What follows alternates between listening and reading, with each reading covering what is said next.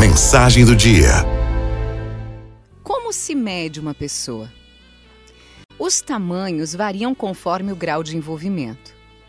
A pessoa é enorme para você quando ela fala do que leu e viveu, quando trata você com carinho e respeito, quando olha nos olhos e sorri destravada.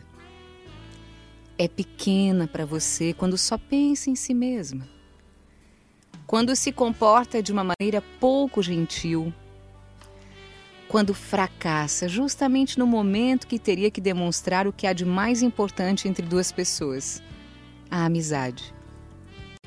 Uma pessoa é gigante para você quando se interessa pela sua vida, quando busca alternativas para o seu crescimento, quando sonha junto.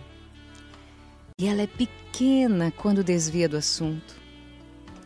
Uma pessoa é grande quando perdoa, quando compreende, quando se coloca no lugar do outro, quando age não de acordo com o que esperam dela, mas de acordo com o que espera de si mesma. Uma pessoa é pequena quando se deixa reger por comportamentos clichês. Uma mesma pessoa pode aparentar grandeza ou humildeza dentro de um relacionamento, pode crescer ou decrescer no espaço de poucas semanas. Será que ela mudou? Ou será que o amor é traiçoeiro nas suas medições? Uma decepção pode diminuir o tamanho de um amor que parecia ser grande. Uma ausência pode aumentar o tamanho de um amor que parecia ser pequeno. É difícil conviver com essa elasticidade. As pessoas se agigantam e se encolhem aos nossos olhos. Nosso julgamento é feito não através de centímetros e metros, e sim de ações, de reações, de expectativas e de frustrações.